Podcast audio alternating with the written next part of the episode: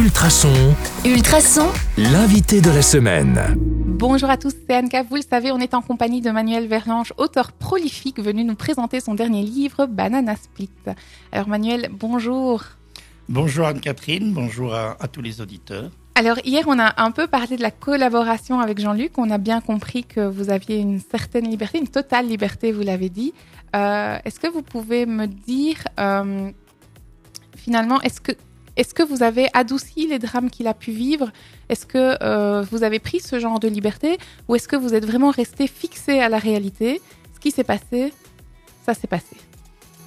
La réalité qui est décrite s'est effectivement passée. Maintenant, euh, elle est décrite avec une, humanité et une pudeur aussi euh, qui est très très importante tant pour le lecteur que pour le respect de, cette vie euh, où on le dit effectivement, mais où on laisse les gens euh, derrière euh, s'imaginer en leur donnant les, faits, ce qui, s'est passé. Donc c'est pas de la chronique journalistique, mais il y a des moments émotionnels qui sont vraiment très très forts. La perte de, sa deuxième épouse dans des conditions vraiment très tragiques et d'autres points qu'il a vécu de manière très douloureuse où on l'évoque euh, sans, sans avoir de, de voyeurisme. Oui, on ne rentre pas On dans est le dans la- drama non On plus. est quoi. voilà, on est dans ni dans le pathos ni dans la sens, dans la sensibilité, oui, dans le voyeurisme surtout.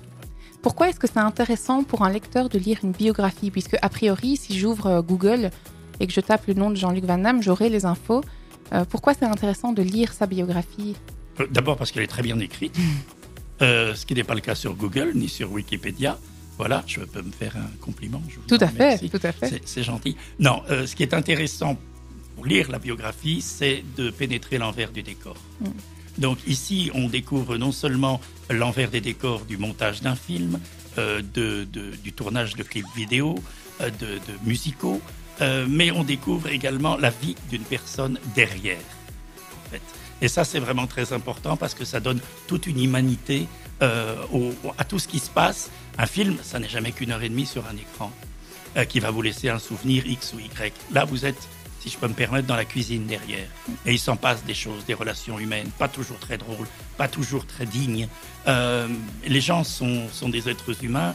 Les photographies, c'est de la plastique que l'on met sur un mur. Derrière les photographies, il y a des existences. C'est ça une biographie. En fait, c'est ça, c'est ça qui rend le, le récit intéressant. C'est justement tout ce qu'on ne sait pas qui est ici révélé. C'est c'est- c'est le projecteur dans les coulisses.